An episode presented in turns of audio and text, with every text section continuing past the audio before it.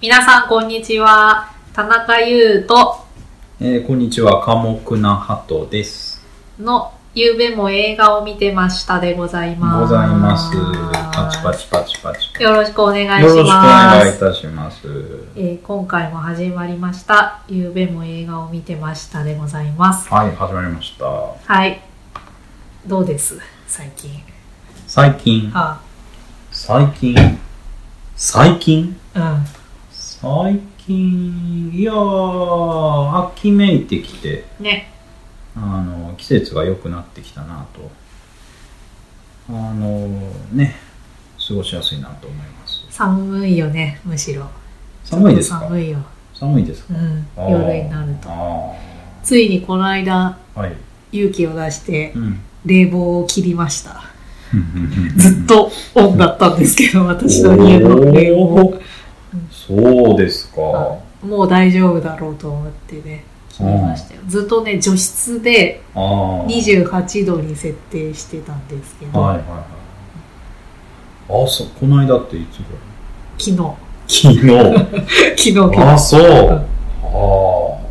俺も冷房やめたね。3週間ぐらいになるんじゃないかな。そうか結構入れてたね。冷房、電気代がかかるよね。まあね。まあ、夏場の電気代えぐいよね。そう、まあ、そそうね。他のシーズンよりかは確かに高いけど、そんな目ん玉飛ぶ出るほどうん。でもなくね。なんとか払える額なのがまたちょっと憎い。えー、こんなの払えないよって思うぐらいだと知ってると冷房つけないように頑張るんだけど、払える額っていうのがあ、なんでその貧乏みたいななっちゃうんだよ。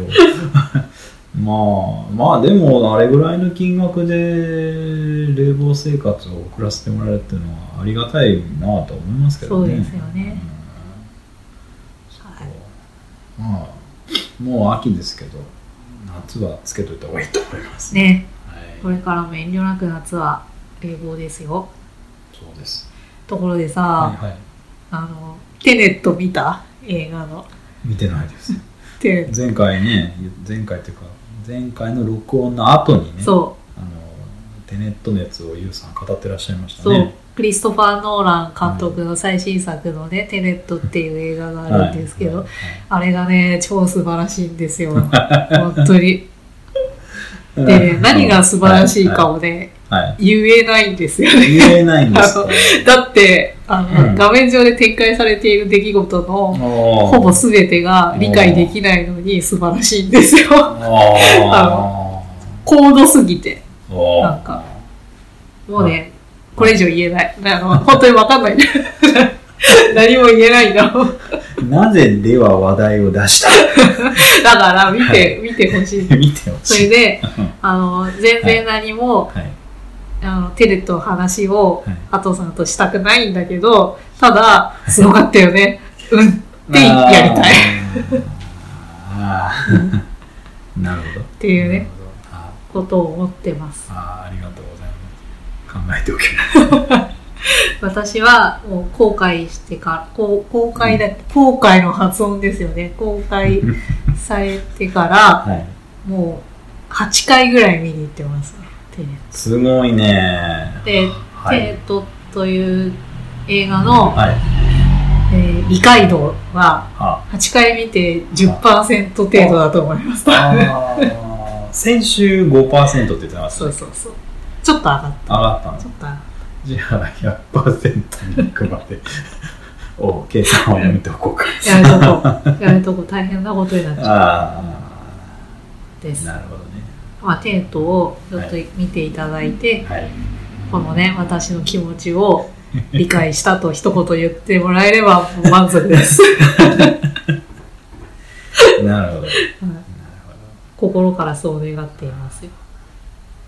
はい。俺ね結構ねあのそういう声をユウさん以外からも聞くのでおあ、テネットについて？あーあそうなんだ。だろうな。いろいろ批評とか見見ちゃったよ、うん。うん。そうか。うん。先に見てもあの映画を見てもないくせに、あこういう話なんだみたいなのはちょっと知ってる、あのさ、はい、すごく時間の流れのさ、く組み方というか構成の仕方をさ、はい。なんか随分やり込んでて、そうん。んで、あのそれをさ、まだあの映画が映画館でやられるようになってから、そんなに間が、時間が経ってない時から、うん。あのあのシーンでここういう時間に移動してて、それでうんそこからこう移動してみたいなのうん。を図にした、うん。あの図式？図式みたいなのをそうそう。あ。ツイッターに上げてる人がいてさあすごいなと思いました。よくこんなことわかるなと思って。一本わかんないって。うん。なんかどうもそういうことなんだろうなというのは知ってるよ、ね。もう全然私理解してないんで。理解してないんだけどすごいってことを思ってるっていうだけの ことなんですよね。あーなんか結構何十年も構想してたんだっけ？何十何年もああそうなんでしょうね。なんか物理学者の方とすり合わせながら話が無理無理がないというか論理的に間違ってないようにうん。注意しながら話を作ったって聞きましたけどね、聞いた、うん。うん。間違ってるかどうかもわかんないよ。もし間違ってたとしてもあーまあまあまあそうかもしれないね、うん、話題ですねテネット、はい。はい、一回ねぜひ見ていただきたいです。あのなんだっけ？逆から読んでもテネットなんだよね、そう。やから読んでもねうん、右から読んでも左から読んでも。そうそうそうそうえー、とそれだけなんだけど。はあいすごいよね。よく考えつくよあんな話。あいつかね理解できることをね信じています私は、そうだ今日はテネットですか？全然違います。私は頭の中がテネットでいっぱいだったのでちょっと出しとこうかと思いまして。そうい出し切ってから本題に入った方がよろしいんじゃないいでしょうか。そうですよ。はい。これから話す映画がテネットより大事じゃないなんてことは全然ありあまあそうでしょうね。はい。せんはい。でした、えじゃあーニューベオ映画も見てたんで見てすました。というあの番組をお送りしております。はい。田中優です、はい。寡黙なハットよろしくお願いします。じゃあ本題に行こうかな、はい。今日の今日どんなことを話すかを最初にじゃあ一旦ちょっと整理しとこうかな。うん。まず映画のあの今回の映画の紹介ストーリーと基本データの紹介とうん。全体的にどんな映画だったかを簡単にまとめます。はい。その後私が個人的に好きだったところをはい。紹介してみたい、あ最後にあ。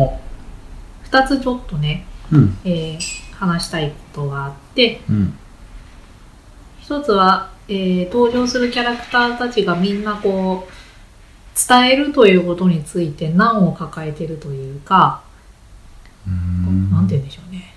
まあちょっと話す中で説明したい。今日ご紹今日一緒に話す映画についてそういうことがあるかね。あ伝えるという伝えるということにみんな難を抱えているということを指摘してみたいというのとはい。あとこの映画恋愛映画なんですけれど体とはいしては、はいけどよく見てみるとあの男女のとかなんつうの恋愛いわゆる恋愛のうん。惚れた晴れたの話じゃなかったというか、うーあのんどうい愛の物語なんだけどお。いわゆるラブストーリーじゃなかったなっていうことについてちょっと話してみたい。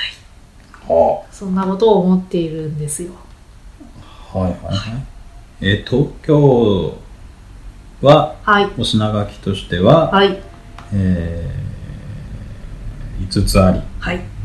えーストーリーが1つ目、はい。基本データが2つ目。はい。総括が3つ目、はい。ゆうさんが個人的に好きだったところが4つ目はいで最後の5つ目にちょっと2つ話したいことがあると、まあ、伝えるっていうことへの難しさみたいなところなんて言うかな難しさっていうのと、えーラブストーリーのようでラブストーリーではないというようなところをまあ話して、うん。まあ、そんなお品書きで5本立てで今日もはい。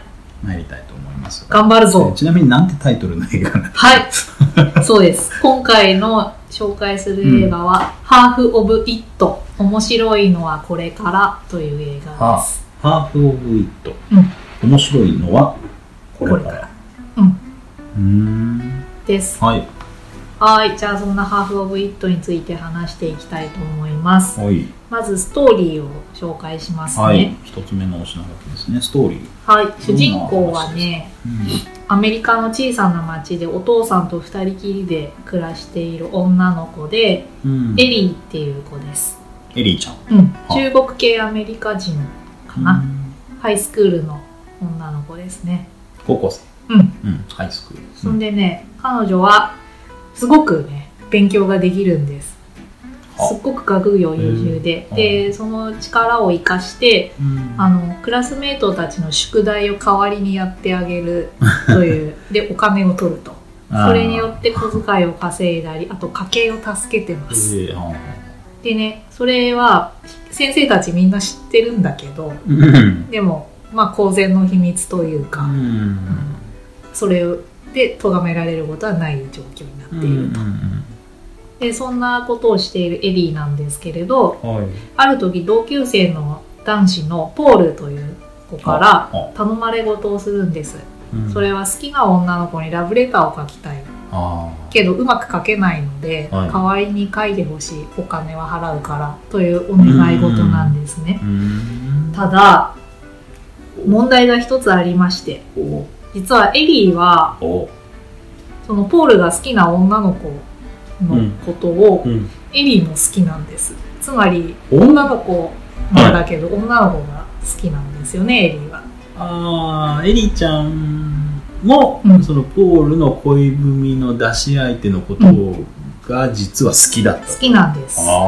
で、うん。困困ったなというか、まあ。なのに あ恋恋文の代筆なんかできればしたくないじゃないです。か恋が叶っちゃうとね、あれですから。そうだねうんね、そんでね、本当は嫌なんだけど、うんエリーは、あの、お家の家計のことがあるもんですから、うんあの電気代が実は払えてなくてさ、家の電気代が。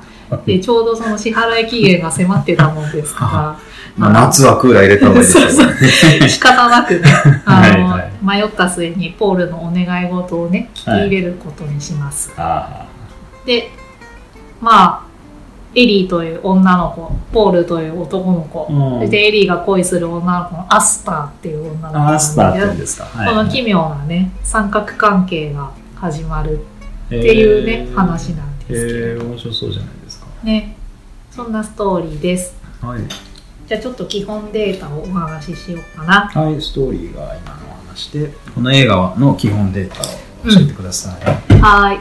基本データ、制作は20、20?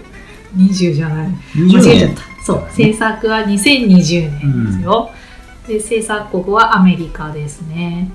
監督、脚本、制作をアリス・ウーという台湾系アメリカ人の女性の監督が手掛けております。彼女はね、すごく変わった経歴の持ち主でして、うんあのね、ちょっと話しとこうかな。あのね、とっても優秀。マサチューセッツ工科大学とスタンフォード大学を修了してて、かでね、すごい20代の時はバリバリのコンピューターサイエンティストだったんですよね。あけどね、30代で急急にあの映画を発表して監督デビューしますうん。それは素顔の私を見つめてっていう映画でした。2004年にね、公開してるんですけど。2004年。そう。えっ、とね、これもやっぱりね、アリス・ウーさん自身が、うん。あの同性愛者であることをカミングアウトしてるんですけど、この素顔の私を見つめてっていう映画もね、うん。やっぱその女の子しか愛せない女の子がヒロインで、うん。でその恋愛模様と、そのヒロインのお母さんがうん。すごく若い、あ、シングルマザーだったんだけど、すごく若い男の人との間に子供を身ごもって、はい。でお母さんはお母さんでそういうことで大変でヒロインはヒロインで同性愛の恋愛に悩んでるっていうなんか母子のうん。あの人間関係とかうん。悩みとかを綴ってる映画でした。あそれがそのアリス・監督が30代の頃に発表した。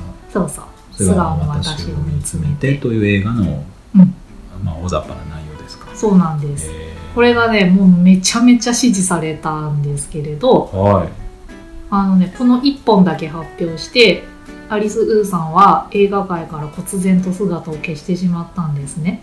え50代の今、あの、うん久しぶりに監督業に復帰して、うん。このハーフ・オブ・イットを発表されたんですけど、ーどうも空白の40代の10年間は、うん。なんかご家族が病気になられて、で介護に専念していたみたいですよ。なんか、だから、うん。アリスーさんは20代は科学者、うん。30代は映画監督、うん。40代で家族の介護、うん。で、また今監督っていう風にすごいこう、カチッカチッと10年間でなんか、うんやあの、人生がね、なんか、こう動いていってるみたいですけどね。ね、なんか変わった経歴だなと思ってますけど。うんそうですねだから映画2本しかまだ出してないんだね。うんです。はい。で、キャストはね、はいえっ、と、ヒロインのエリーをリーア・ルイスさんっていう、えー方が演じてますね。うん。中国系アメリカ人っぽかったけど、うん。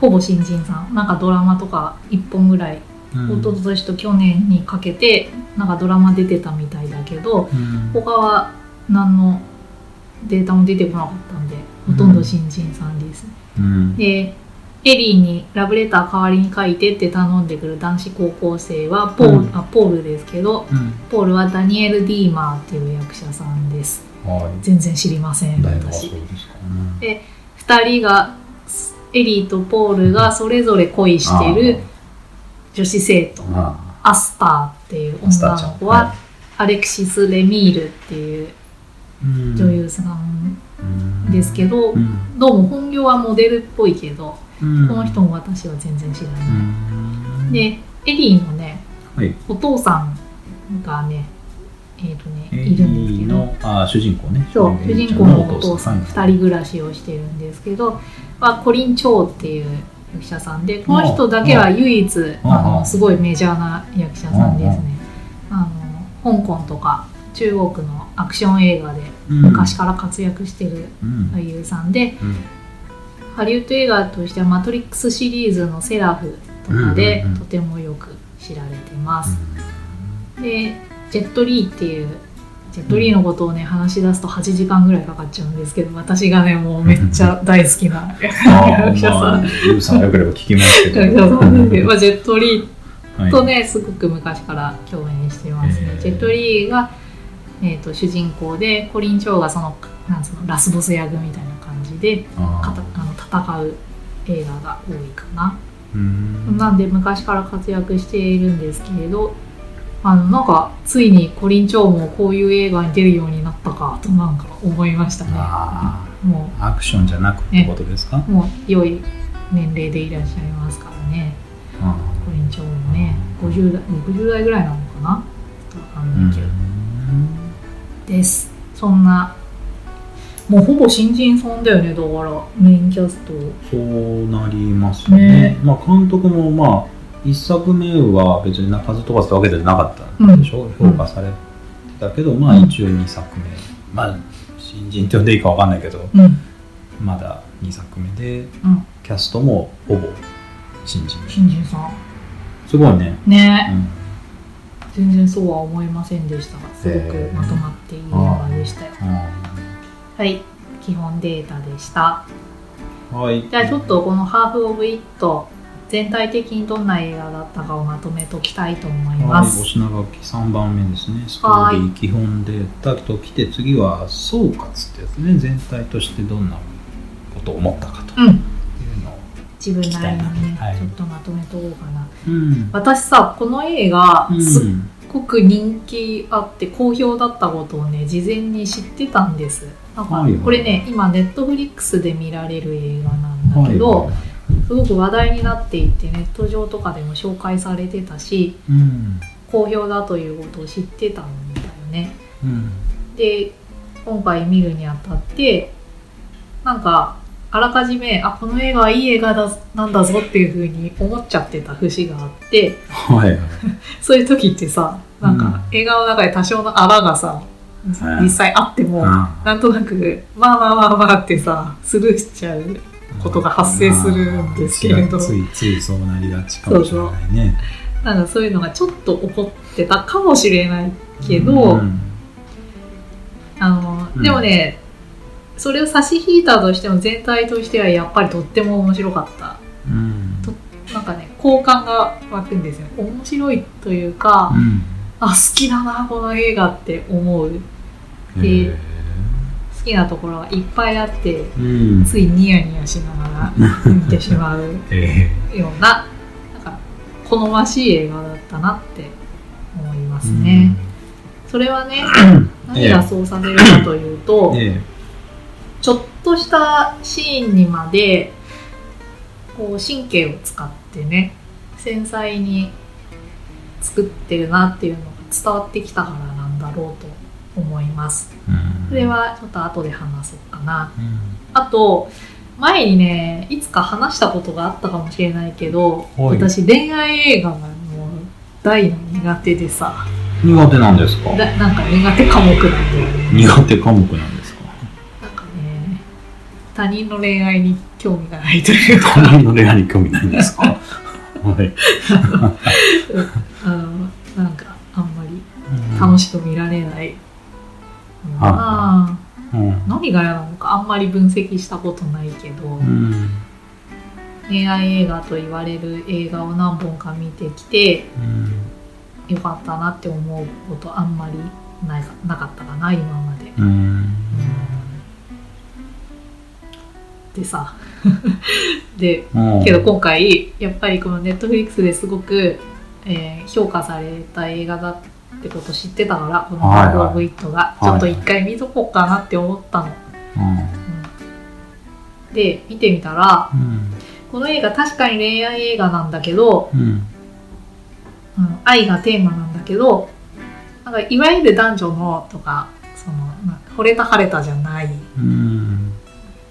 話だったんですよね。なんかよく考えるとね。うん。もっとあの人の愛というものにもっとなんか違った感じで深く切り込んでるところがあってうん。あの非常にこう見応えがあったように思っててうん。だからなんかということは逆に考えると見応えがないんでしょうねやっぱり私の中でイメージとして恋愛映画って。うん。なんだろうな。でもうまく言えないな。何が嫌なんだろう。わかんない。例えばちょっと多分私ハトは見てないでしょうけど、うん。えっと他に今浮かんでる恋愛映画っていうのはどんな映画なんですか？えっ、とねうん。逆にあうんの、うん。恋愛映画というスタイルだけどすごく良かったなという映画うんがうん。思い浮かぶんですよね、今うんでそれはね「ブルーバレンタイン」っていう映画とうん「テイク・ディス・ワルツ」っていう映画とうん。えっとね「テイク・ディス・ワルツ」ブルーバレンタイン、うん。あとね「恋は邪魔者」っていう映画があって。えー。そのねあ「恋は邪魔者」特に良かったななんか。ああそうです。これね見てほしい。超バカバカしいから。えーあのあ、うん。よかったっていうのは思い浮かぶな。でうも、ん。何あんまが、り悪いのは覚えてないそうなんだよ。もう記憶にさえ残らないんだよね、特に。恋愛映画。恋愛映画。恋愛映画って下手すると俺もひなんか一つも見てないかもしれないです、ね。うん。ああと、マリッジストーリーっていう映画もあってさ、はいはい。それはね、恋愛というよりは結婚の、うん。結婚のことを描いた映画だったけど、それもすごく良かった。な。えー。なんだろうな。うん。やっぱあんまり、そもそも見てないし、はい。そうだね。あのもう少し広げるとどうなんですか？映画から。恋愛小説とか恋まあ今漫画とか恋愛、アニメとか？うん。は見たり見なかったり見てつまんねえなと思ったり。あー。恋愛アニメって何いやわかんない。俺もちょっと恋愛あ 小説恋愛漫画まで出て恋愛アニメってなんか、まあでもあるんじゃない？世の中。には、うん。あのあありそう。あんまり見たことないけど。そうだね。うん。あ村山由佳さんっていう作家さんで、この間聞いたことある。そうそうそう。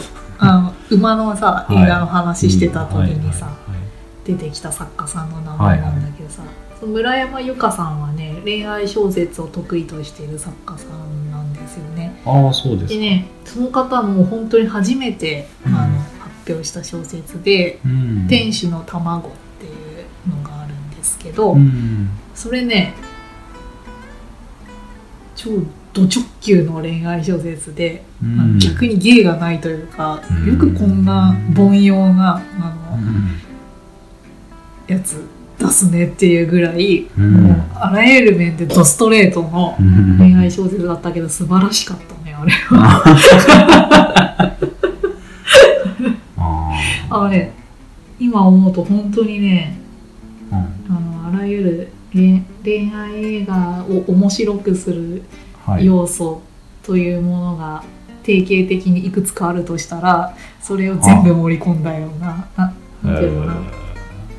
えーっとね。なんかちょっとトラブルをかい偶然解決してあげたうん。してあげて、その時一目惚れした女性とうん。全く違う場所で偶然再会し、うん。えーっていうなんかあと女性の方がちょっと年上っていう要素とか、うん。えーとねなんかあとその主人公の青年がうんちょっと家族関係で悩んでたりとか、うんみたいなそういう要素があったりうん。あとその女性に一目惚れしてしまったんだけど実は昔から付き合ってる彼女がいて、とか。ねでであでももう言えない。あこれ以上言うとネタバレになってしまうから言えないんだけどそそうういう。リスナーさんに申し訳ない。ろいろやっぱさ恋愛映画でえ恋愛のものってさ盛り上げるためにさ、はいはいはい。あのハードルがなくちゃいけないじゃん二人の恋に。うん。でその二人の恋がはい。恋であってなる、あってはならない理由とかはい。あの邪魔するあの何らかの障害とかがあるよね、それがない恋愛ものって恋愛ものとして成立しないじゃんああそうね。そう。ね。そういう。っついちゃうもんね。そねしたらうまくいく恋愛ものの何かを見てもしょうがないじゃんうまくいかないものをやきもきしながらみんな多分楽しむんでしょ。そういうねやつを全部盛り込んだ小説うん。何でしたっけ？村山？由香さ村ん山由佳さんのね「天使の卵」天使の卵。そう。あ集英社文庫から今出てるかな。あ よく調べずに出てくる んだ よふらふらと。ふらふらと。ふらふらとスルスルと。スルスルとよく出てきますね。ふらふらと。ふらふらとふらふらと。さまよい出てくる。ちょっとなんか部別語みたいにな違うなと思って。スルスルとよく出てきますね。そうそう。あ村山由佳さんはあのでも得意ですね。何がいいかというとやっぱりね表現力感性うん。がなんかとっても素晴らしくってね。うん。あの小説は良かったな。俺そうなんだろう。高尚な恋愛もの読んだことないわ、うん。低低俗な恋愛。ちょっとそれをそれをちょっと上げてみて。いやだから小説もうん。映画も、うん。あでももっと言うとアニメもかもしれない、うん。恋愛ものはそんなそんなってかほぼうん。ゼロのレベル。で見たことがなくて、うん。かろうじてあの触れるのは漫画？ほぐらい。恋愛漫画。だから少女漫画だよね。お。あの別に少女漫画は全て恋愛漫画ではないけど多くの少女漫画は恋愛漫画といってもそこまでヤッキーになって否定する人はいないかなとは思うんですよ、うんで、まあ、今読んでるのはないけど、ん。まあが大学生ぐらいの時とか高校生ぐらいの時に読んでた少女漫うん。画は、うん。ほぼ恋愛ものでした。なんていう漫画読んでたの？えいろいろあるけどこれ恋愛漫画って言っていいのかな？だんだん自信なくなってきちゃったけど、えっ、と彼氏彼女の事情とか、うん。えー、ナナとか。7ね。あナナは恋愛かな。で7もは知ってる。えー、それから「君に届け」へ「君に届け」知らない。あ れ割と有名どころの子供のおもちゃ。全く知らない。あー あーなんだっけ。君に届けってなんかさ黒い長い髪の毛の女の子出てくるやつ出かてくるあの貞子ちゃん。勉強できる子だよねその子もよそうそうどうだあ知ってるかも。貞子ちゃんと風早くんって風早く？ん、いう、へえ。まあまあその主人公が思いを寄せる男の子。ほこういうのなんていうの？ヒロインはヒロインっていうけどそれはそういう場合なんていうんだろう。ヒーローとはちょっとニュアンスが違うけど、あのまあまあだから少女漫画はその名の通り少女を対象に、まあ、一義的にはしてるでしょう。その対象男子が風早くんってもう名前から爽やかな。絵絵面ももう超爽やかなイケメンへえ。あでも「君に届け」いい漫画ですよ。なんか多分実写化もアニメ化もしてると思うけどそれどっちも見たことないんだけど。うん。あの漫画は少なくともなんかなんかねあのよく「君に届け」って世の中ではキュンキュンするって言い方をよくされてたような気がするんだけど、はい。俺としてはまあちょっとキュンとすることはないことはないんだけどどちらかというとほっこりする。ほっこりするなんか読んでてねほっこりする、へえうん、よ。蜂蜜とクローバーは？ハチクロ、ハチクロは名前だけ知ってる、あれはうん、よかった。私の誰でしたっけ作者海の地下さ。んああそれでなんとか絵面を思い出した。あれどんな話？美大の学生さんたちの恋愛群像劇みたいな、あ彼らが選び取るこれからの人生と。あ進路と恋みたいあなんかちらっと読んだことあるかもしれないな。ななかなか良かったです。あれの中で脇役なんだけど、うんはい、脇役っていうかまあ、うんうん、メインメインだけど主人公ではない子うん。たちで、真山くんっていう子うん。と、山田さんっていう女の子とうん。山田さんがねもうねバリバリ真山くんに片思いしてて。でそれはね 叶うことがないんですけどその二人のねやつが良かったな。その「はちみつとクローバー」の中のサイドエピソードとしてね、よかったなうんうん。真山さん。あ真山くん。ね山田さん。と真山くん。なん。かすごく登場人物の印象残るよねうん。なん。かわかる気がするあの「君に届けも」あのまあなん。ていうの主役級の2人、うん。その女の子と男の子以外の恋愛も結構描かれる、えー、意外とそっちの方が面白かったりなんか思い出入れ入れちゃったりするかもね。そうなんだ。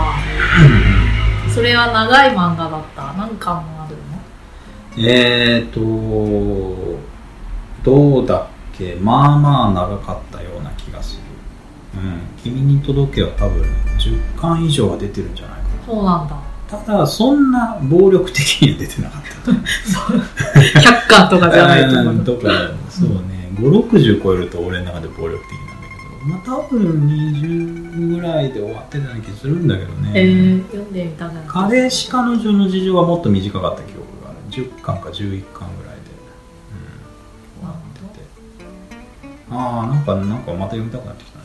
へー懐かしいな。また読みたくなるっていいね。それは多分恋愛だけじゃないいろんなことに言及してる漫画だったからなのかな。つまり深いというか。ああそうね絵が上手だったりさ。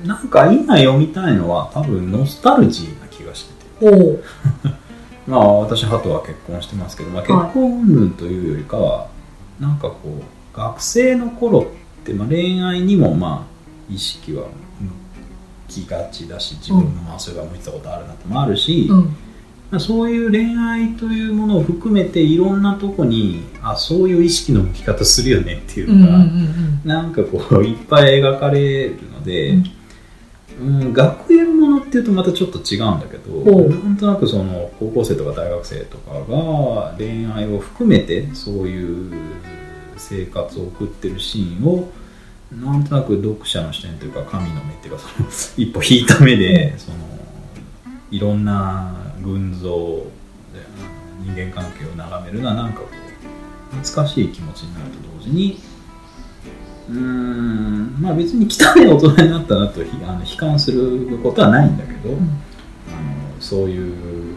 純粋な気持ちまた思い出したいなとか最近の若い人と接する時はこんな感じで接しようかなみたいなことをなんか学ぶかな。うんよく考えるとさ、はそういう漫画描いてる人とかさ、このハーフ・オブ・イットの監督さんもさ、あもう高校生とか大学生とかじゃないのに高校生とか大学生の恋模様を描けるのすごいよ。すごいね。確かにね。どうやってんだろう？覚えてんのかな？すすごいなと思って。そうだよね。リアルに17歳の漫画家さんが描いてるんじゃないよね、そういうものとかね。確かにすごいね。それで共感させたりさ、キュンキュンさせるのすごいなって。うんそうだねああとなんか話しながら思い出してきたけどさ、うん。恋愛まものってはい恋愛ストーリーだから今もう映画も小説も漫画もアニメも区切らずに喋っちゃってるけどなんか学生時代っていうのを通り越すとなんか一見もう次はドロドロ系になりがちじゃない？うん。不倫ヒルとか。ドラとか不倫とかなんか、うん、ながちだった気もしたんだけど、うん。なんかここそうだなここ10年ぐらいかな。なんか若者とか会社員の恋愛みたいなもののストーリーがちょこちょこ目に入ることが多くなったように感じるのは自分が年を取ったからなのかな？それとも昔からあったのかなんだろうちょっと具体的な作品名があれだけどなんとなくこう結婚前とかの25とかうん。28ぐらいのまあ男性だったり女性だったりがなんやかんやで会社に行きながらとか、そうね。まあ多くは会社に行きながらか。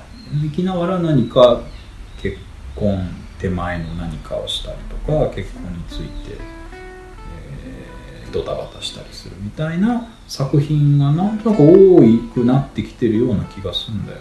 ね。へえ。あれとか、あの、星野源の、えー、逃げるは恥だな 逃げ恥、そうそう。とかも、まあ、あれ恋愛ものって言ってるかよくわかんないけど、でも、ドロドロ系ではないような気がして、まあ見てないんだけど、うん。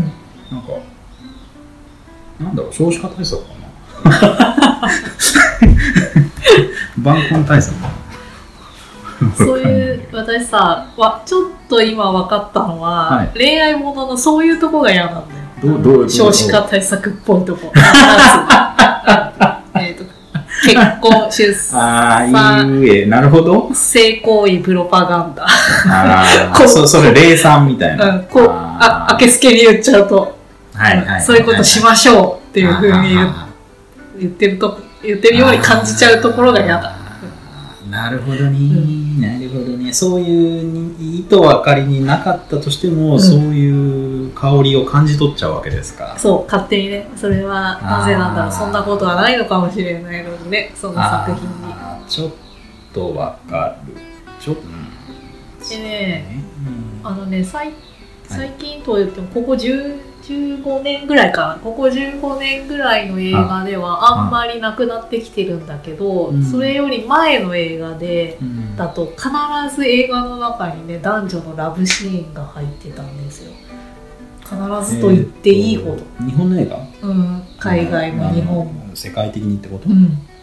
そうですね。うん、ほんで、うん。きっとそれを見たいから見たいでしょって思われ思われていたからなんだろうけど、必ずかなりセクシーなあのうん、あるわかる。そんな印象ある。ななんで必要もないのに濡れ場入ってんだろうみたいいらねえってな。なんとなくちっちゃい頃見てると家族で気まずくなるみたいな。あーわかるわかる。そのそれいらねえって私いつも思っててあのねそこがねそういうとこもなんか先入観としてあるのかもねもうかなりそうじゃなくなってきてるのにいまだにああいうシーンを見たくないなってなんか思っちゃってる自分がいてさうんそこもあるのかもしれないなまあ、そうね。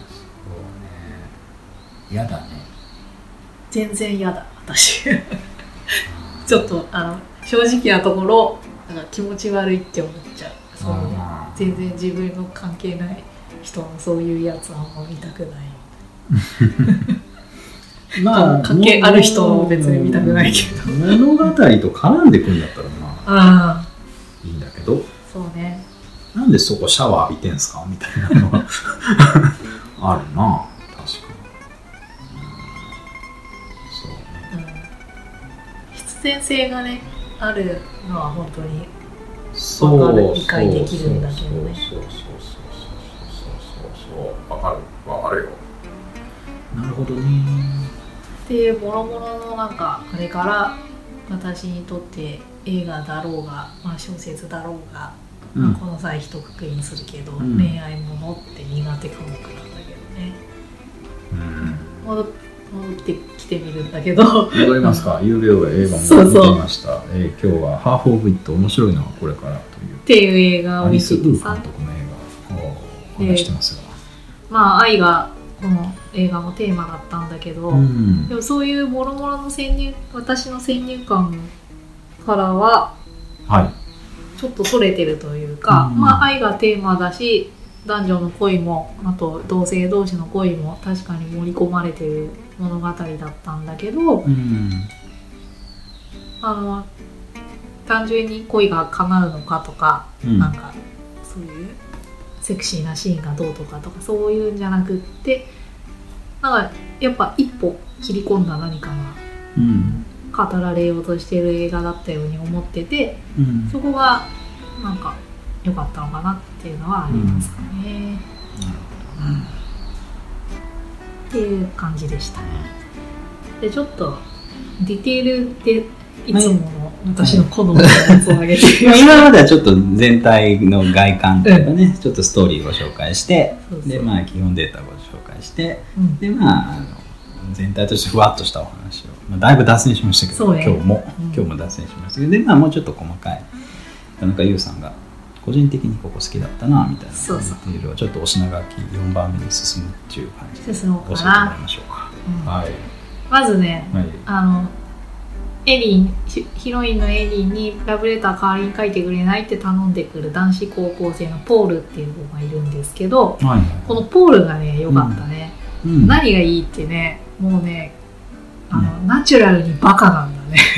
ナチュラルバカなんだねこの子ね。あでバカで バカなんだけどすっごくいいやつ。あすごくいいやつ。心がとっても優しくて、あの女の子に優しくできる子なんだよね。あすごくねいたわれるところがああってあなんて安すいません。これちなみにちょっと話途切っちゃったかもしれないけど、このエリー、ポール、うん。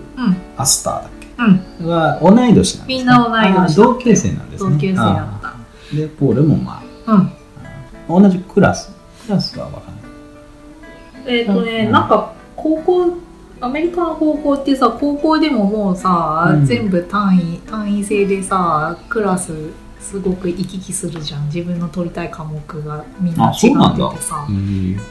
あでもホームクラスみたいなのあるんですかね。一応ちょっと分からん、「おはようございます」と「さようなら」の回だけは一緒にやるホームクラスみたいなのがあるのかもしれませんけどね、同じクラスかどうかまあ分かんなないいな、うん。まあ同い同級生うなんだね、ん。うん。でしたよ。バカ愛すべきバカもうポール君本当にバカなんだね。何にも知らないんだねこの子ね、へー。あのお勉強できなくて。はい。でアメフト部なんですけどあの脳筋なんだね要するにね。もうねどうしようもないおバカさんなんだけどね、いいやつつでしたね。うん。でよくこういううん。ぴったりのうん子連れてきたねっていう感じの もう顔がねもう物語ってるのババカな バカなこいつっていうの。それ見方によってひどいこと言ってる。ああいいの連れてきたね。そうそうポールだねこの子っていうのがね。もうねあわかる感じのいい役者さんを連れてきてて、えうん、ーうん。あのいいんですけどね、うんでねこのポール君がはい。エリーにラブレターを書いてもらうだけでなく、うん。えーアスターとのデートにこぎつけるまで、うん。こうアスターがさどんな本が好きかとかさ、うん。どういう食べ物が好きかとかいろんなリサーチをしたり、アスターと上手に話を合わせることができるように、うん。いろんな作戦を練ったりとかさ、うん。エリーとポールでやっていくわけなんですけど、うん。あのアスターちゃんがねかなり聡明な子でね、あの昔の古い映映画とかよく見てて本もかなり読んでる子なんですよ。でさ賢い子なんだよね。とてもじゃないけどポール ほっといたんじゃ全然太刀打ちできない感じ。されない感じそうそう。でそれをあた同じく頭のいいエリーがあの対策を練っていくわけなんですけどね。試験勉強よろしくね。こううん。なんつうのアスターはこういうことが好きだからああの話を合わせるためにえー。こうこういうことを知ってなきゃいけないっていうことをさ試験勉強みたいにさいろいろやっていくんですけどね。それがさかなり面白くて。うん。それであのポールがねちょっと頭が悪すぎてなかなかそれが飲み込みが悪くてさ。で、えーまあ努力するんですけどね一生懸命。でさでもエリーがさもうなかなか覚えてくんないからさ、うん。あんた真面目にやる気あんの？っていう感じになっていくわけですよね。それでさ次はこうこうこういうことやっていくわよみたいなさことをさポールに言うとさポールがさ「イエスサーイエスサー」ってさ軍隊みたいになんか そうあうん返事をするシーンがあって。おー「イエスサーイエスサー」ってそれが良かった。こいつバカだそのシーンがうん細かいところだけど、有酸的には良かったんです。そう。あのもう完全になんかもうエリー先生みたいなエリー教官になっちゃって。またそのあれだよね。女性にさーって使うのがまた面白い、ね。うん、そうだね。女性の教官にはなんて言うのこういう時？イエスマムか。イエスマムっていう時はあるなんかなんか映画では見たことある、うん。けどそれでいいのかわかんない。そうだよね。あポールがえっ、とね細かいディテールを話すとねエリーのね、お父さんは、うん。あのか彼女たちが暮らしてる町のうん。駅のうん。駅長さんをやってるんですよ。雇われ駅長というかへー。住み込みでその駅の管理をずっとしてる人なんですけど、はいはい。で主人公のお父さんね。そうそう、うん、でエリーもその仕事手伝っててさ、うん、でさ外にさ電話ボックスぐらいのサイズのブースが線路の脇に置かれてて、うん。そこでなんかねあのポイント転換みたいな操作をさする装置みたいなものがそこに設置されててはい。軽い操作をねエリーも任されてるらしいんですよね。どう？もあんまりその仕事のこと詳しく描写されてなかったけど。うん。その電話ボックスみたいな小さなブースがさ2人のポールとエリーの作戦会議の場所になっててさ。でそのえー、とブースは4面ガラス張りで窓のところに、うん。でそこにさあのホワイトボード用のマーカーみたいなやつを使ってさどういうことをこれから アスターを攻略するために何を研究するかみたいなものが全部書き込まれててさ。でもガラス張りだから外から丸見そうそうそう。だよね、まあ。鏡文字になるけど、うん、でさ でそのブースはエリーしか入れないぐらい狭くてで外でさポール君がエリーの講釈を聞きながらあの作戦会議に参加しているんですけど。二人で入ってるわけじゃない。そうそう入れない狭くて、狭くて。うん。ポールはアメフト部だから常に体を動かしてないと気が済まない子なんですけど。あのはいはい。たなんつうのた一箇所に立ちながらずっとランニングして、うん。なんつうのこういうの表現できないな立ち走りという。かあーあーはいはい。なんとなく。一箇所に立ってずっとその足踏みしてな。足踏みし足踏みしながらエリーの話をね聞いてる、うんあんた真面目に聞いてんの？みたいな「えっさ!」ぜひ見てほしい。ね、このシー。ン。このシーンを説明するのにどんだけ時間使ってんだっていう話ですけど。面白そうだね。うん、可愛らしくていいんです。でさ、このポール君がね、女の子の、うん女の子に優しいし、とってもいいやつなんだけど、女の子を前にすると、まあ、アスターのこと好きだからなんだけど、うん好きな女の子前にすると、途端に言葉が全然出てこなくなっちゃって、すごい口下手なんですけどうね。ん。でも、根はとっても優しい子で、うん。あの、エリーのお父さんともいい関係を築いていくんですよね。エリー、お世話になってるものだし、あと、ポールの家さ、ね。そう、レストランのポールの家を経営しててさ、エリーの家とポールの家のレストランは至近距離なんですよ。ああ、ご近所さんなんだ。でさ、あのまあ、エリーにお世話になるもんで、うんポール君は家から、あの、お肉をさ、あの、エリーのお父さんに差し入れしたりさ、あうん。の割とするんですけどね。うんで、エリーがいなくても、ポールとエリーのお父さんとで仲良くなっていって、はいはい。でよく台所でさ、お料理したりするシーンがあるんで ハンバーグ作ったり、へえ、うんご飯作ってるシーンがあって。ああ、そうか、エリお母さんいないって。言ってたね。なえっ、とね、亡くなってるっぽかったな。で、そのね、二人のクッキングタイムのシーンがね、なかなか微笑ましい。うん。うまく言葉では表現できないが、男二人で料理するわけです。狭い台所に並んで立ってさ、えっとね、スムーズなんですか？スムーズ？あの、だから、ドタバタするね。あとも、割ともう手際よく。なんか餃子の中に入れる種のお肉を餃子作ってんの？そう作ってアメリカン牛があで。って、その種を作るのにさう、ん。お肉の塊をさ、はいはい。片手から片手にこうパンパンって、こう空気抜くのかな？そうそう投げ投げてはい。こうやるあはい。二人で。うん。その力いっぱいパンパンってやる。ただのそのシーンだけなんでそこがね確かにちょっとコミカルだね。なんか和む。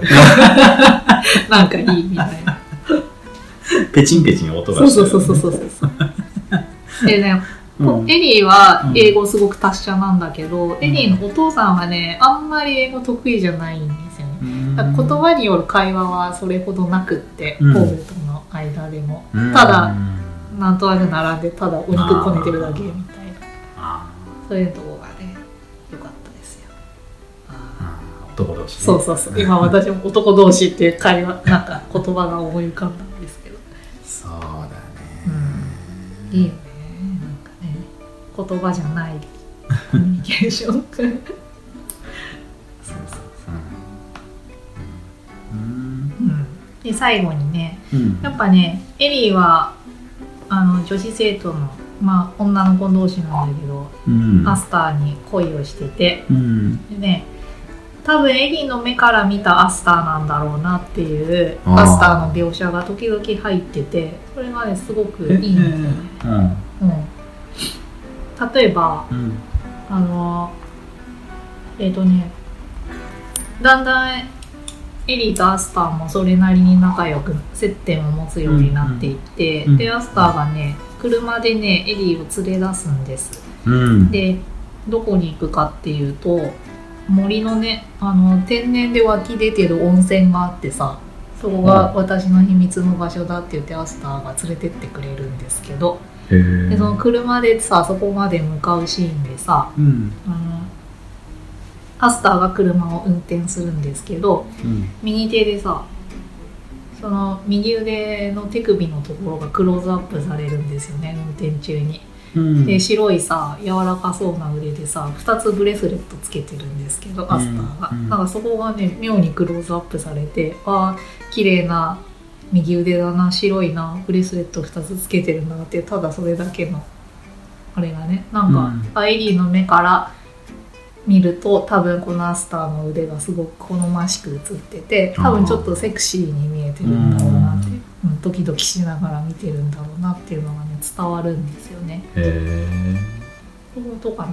あとさその天然温泉にたどり着いてさうん。アスターがさ先にどんどん服脱いでさそのお風呂に入っていくんですけど。はいはでまあエリーもドキドキしながらそこの温泉に一応使って2人で語り合うんだけどさ、その時のねアスターがねそうアスターねあのこの片田舎の町には珍しいというかひなには稀な大変な美女なんですよ。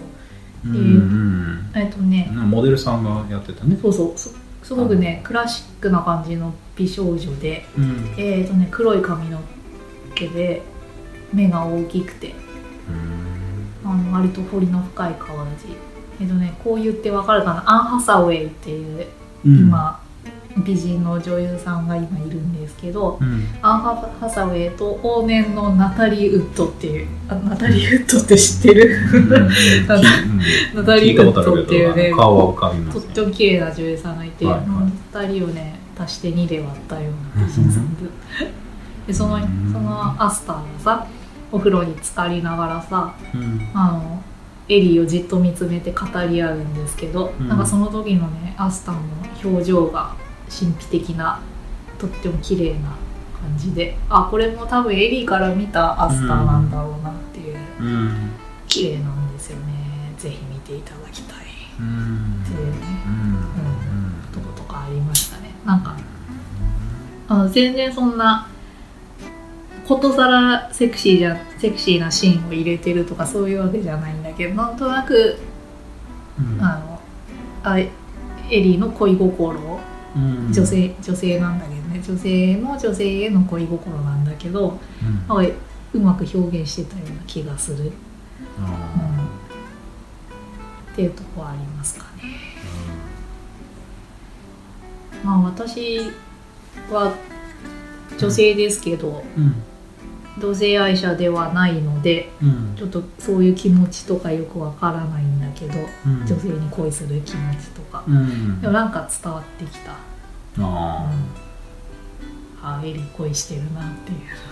ーうん。っていうのがありましなんかさ最近でもないか。たあ。なんかどっかで聞いたことあるんだよな。そういう表現の仕方をしてる多分アニメだと思う。へえいやーちょっと出てこなくてね。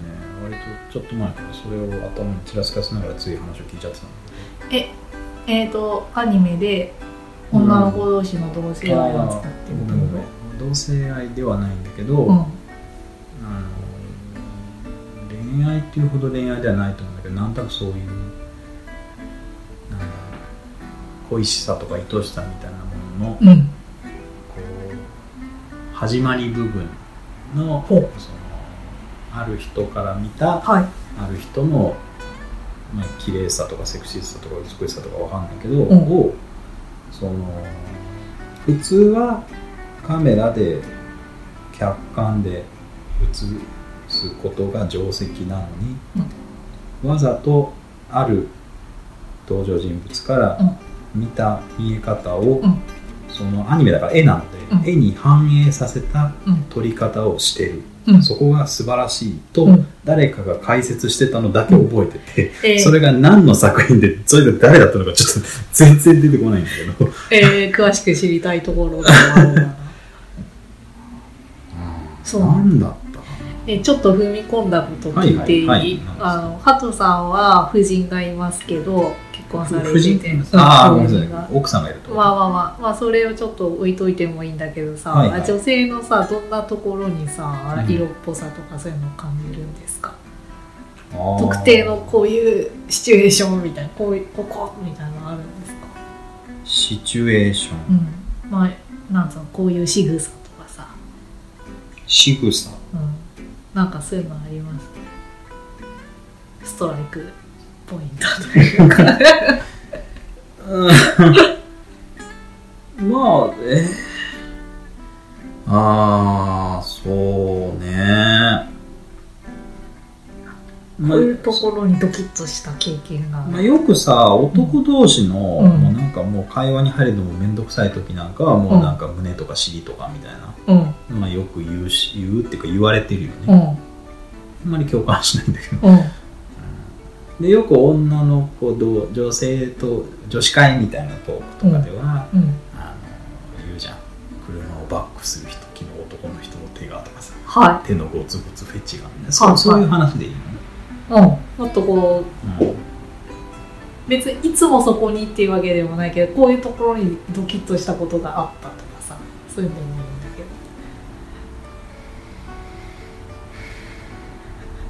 やばいめっちゃ苦悶させてしまってる。いやあるにはあるんだけど、えあるということだけを頭に今浮かんで覚えてて、うん。何のどのシーンだったかが今映像として頭に浮かんでこないんでね。あると確かにあるということだけ覚えてるんだけど。あー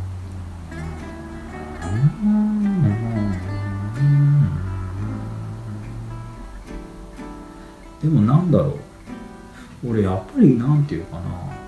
言語偏重なのかもしれない、はあ。仕草とか体つきとかいうよりかはなんかあるタイミングのある瞬間ある音量と高低差のある声であることを言ってくれた瞬間になんかこうまあセクシーさみたいなのも感じるかもしれないし。あうーん。あやっぱりこの人といてよかったみたいなの感じることもあるし、あうん。っていう感じかな。なるほど。あんまりね動きをねうん。気にしない。いやそれは男なんで、うん。胸とかお尻とかにはそれはまあき 嫌いじゃないっていうか、うん。普通にはあの興奮しますけども。ほうーんそこがなんかむちゃくちゃ大事かって言われるとあんまりそうでもない。それも結構昔から若い頃から、うん、か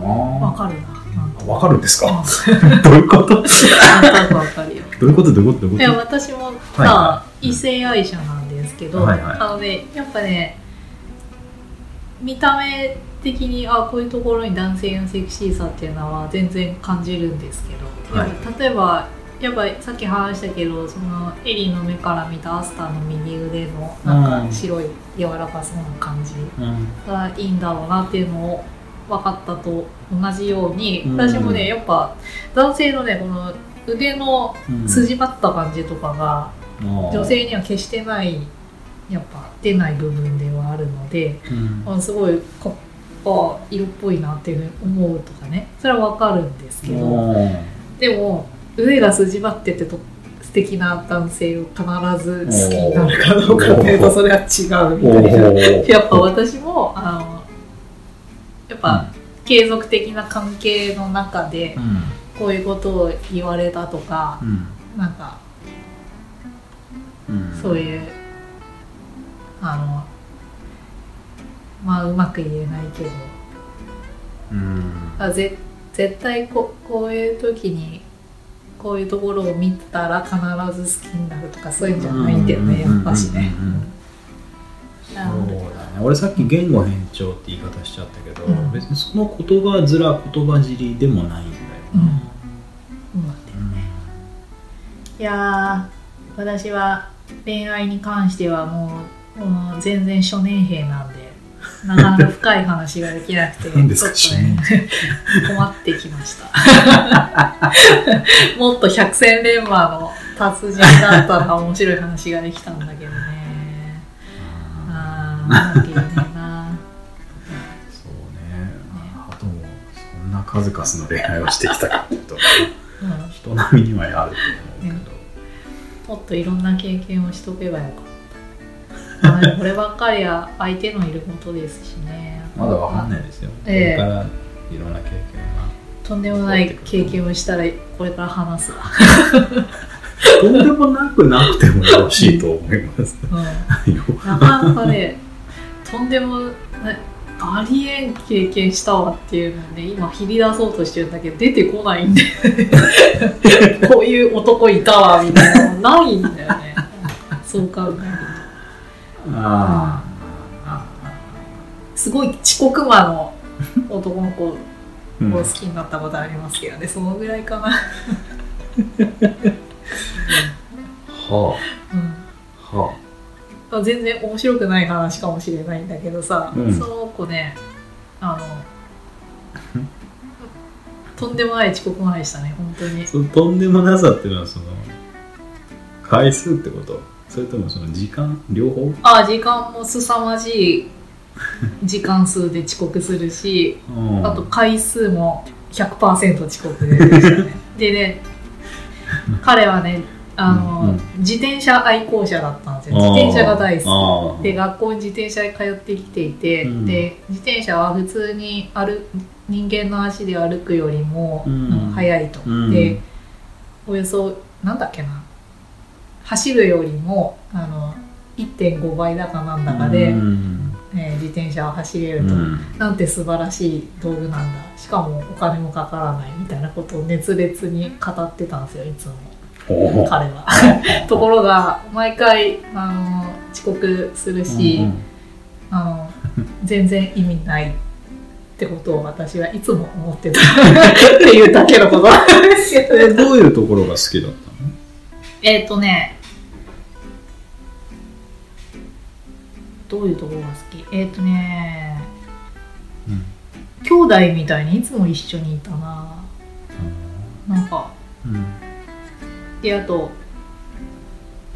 えっ、とね話が合うというか抽象的なことでもとことん語り合えるようあなところがありましたかね。なかなかそれだけ、ーうん。あの話せる友達とかって、うん女の子だろうが男の子だろうがなかなかできないですからうね、ん。まあ親友でしたかね、うん。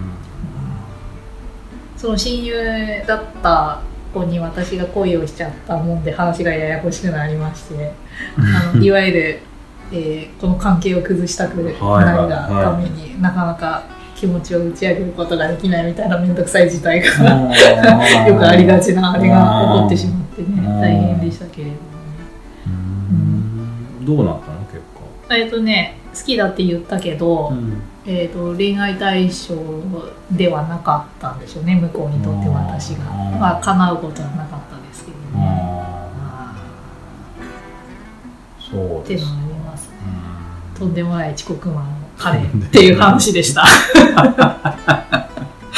それはでも話があったことで、まあと友達以上の、うん。まあ、男女的な心情を抱いた自覚したっはい。はていうことなんだね。いはい。そうですね。わかるな。わかるな。それさ結構一芸に秀でた人に恋をしやすいんですよね。その一芸がそんな突出した誰が見ても素晴らしい才能とかそういうことじゃない場合もあるんだけど、うんまあそういうななんか規則法則性はあるような気がしてるんですけどね、自分の中で、まあ、一芸に秀でる人に惚れやすいっていう。はいはいはい。それだけちょっと理解してるんだけど他にはなかなかこう共通点みたいなのは今まで見出せないな。んかそのセクシーさっていうのがなかなか、うん。まあ、最近某小泉氏うん。なんか言ってたけど、はなんだろうねセクシーさ。っていね。そのまあいまあまあふふ昔からあるセクシーさはまあ、セクシー女優じゃないけど、うん、うん、まあそうそういう性的に。お胸が豊かとかね。とかまあ主に女性には昔から使ってた。けど、やっぱ最近男性にもセクシーさとか、あ別に性的な場面じゃなくてもその発言セクシーだねみたいな。なんかちょっと意味がさ発言がセクシー？いやわかんないんだけどなんかこう、まあ、発言じゃなくても広がってきてる感じがして。へあとはまあさその女性から見て女性がセクシーと思うとか。うん。いうのってやっぱりあの映画に限らず当事者当事者でさえ分からなかったり自覚的じゃないけど、うん。もう他人であればなおさらその人の感じるその人がセクシーだと感じるということが、うん。なんかもうものすごいトレトレースしづらいというか共共感共感安易に共感できないっていうか、うん。うんうん。なんか面白い表現。面白いその共感しづらいことだからまあセクシーという何か便利そうなワードに落ち着いてるような感じもするんだけど、うんうんうなんか面白い表現だうん発言がセクシーとかちょっと理解できない この展開がセクシーだねとか。あそうそうそんな言い回しをね聞いたりす。るまだ声色がセクシーならちょっとわからんでもないんだけどね、そうだからうーんあんまり俺もなこの件に関してはちゃんと考えをまとめていないので、ね。あんまり、まあ、あの筋道だったこと言いづらいんだけどなんかこうやっぱり身体感は伴うんでしょ？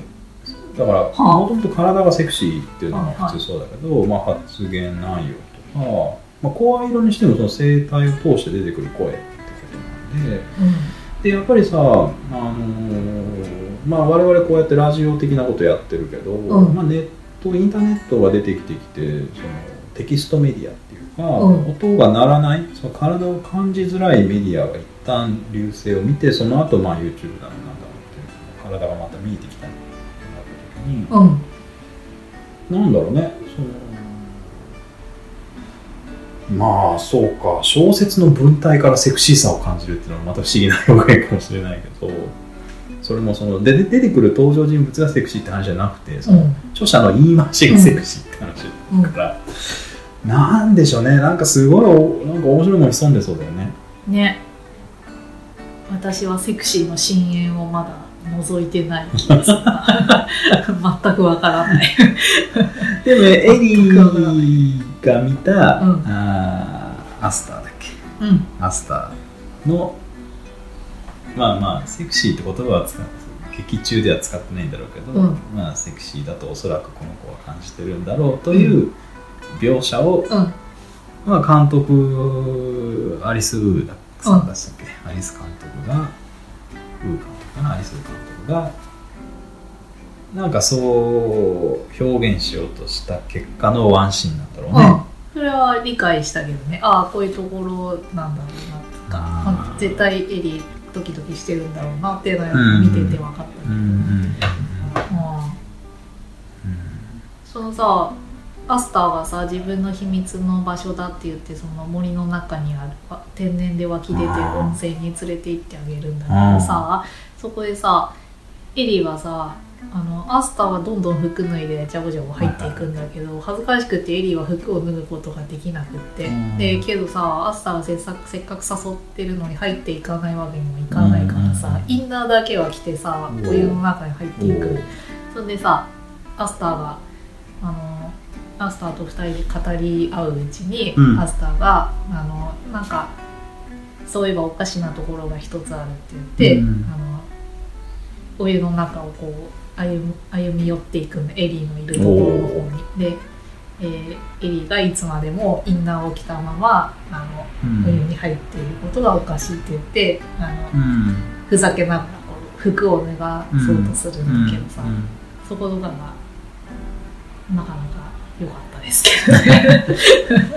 そのさあの濡れた髪の毛をこう後ろにさかき上げてこうんう濡れた髪をこうまとめてやってでおでこが出ているアスターがさ、あうん。のズイズイズイっとこうお湯の中を歩み寄ってきて、であなたのその服おかしいわって服着てることおかしいわって言ってさ、あのくすぐるみたいな感じでうって襲いかかってさ、うん。服をこう脱がそうとするさ、なんかそそれがなんか良かったなとかちょっと思いますけどなかなかうまくは言えないけど。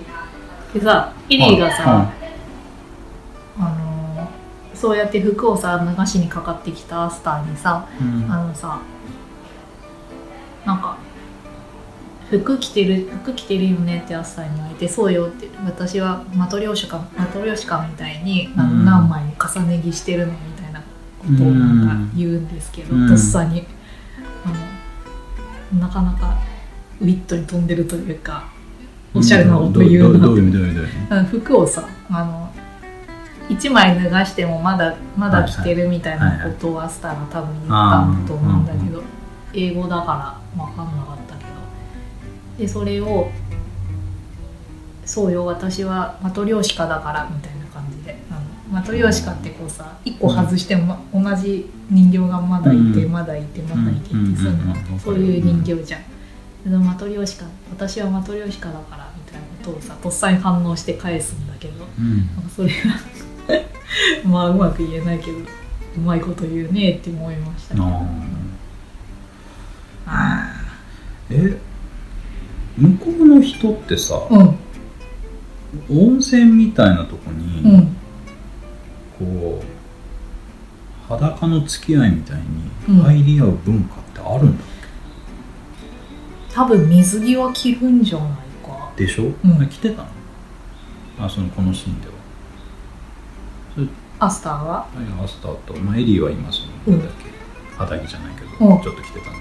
何？アスターはもう全脱ぎしたの？えっ、ー、とね後で2人があの水の上にプカプカ浮いてるシーンを上から撮ってるシーンがあって、はい。その時ねアスターも服着てたな。黄色っぽいインナーみたいなものを着てたような気がするんだけど、もしかしたらだけどうん。あのなんうんあわかんない。なんか裸を映さないための配慮だったのかもしれないんだけど。ああ、本来的にはここでは脱いでるんですよ、うん。とただまあ。の体なんあだけどあ一枚着せてたのかもしれないけどアスターも一枚着て着て着てたな。これさ物語の中でどの辺あの終盤？最初の方それともなんかどだんだん仲良くなってきてる。ちょうど真ん中あたり、うん。うん、だった気がする。エリーとアスターはもともと知り合いだったエリーはねあの全然ジミコさんであの学校の中でこここの存在なんですうん。ね誰とも友達いなくて。でちょなんならちょっといじめられてるぐらいの感じ。であのエリーはアスターみたいな綺麗な子は自分のことなんて知らないに違いないって思ってるぐらいの感じだったんだけどある時ねうん。あの接点を持ってでそれからだんだんポールのこともあるから、うん。だんだん接点を持つようになっていくみたいな流れだったけどね。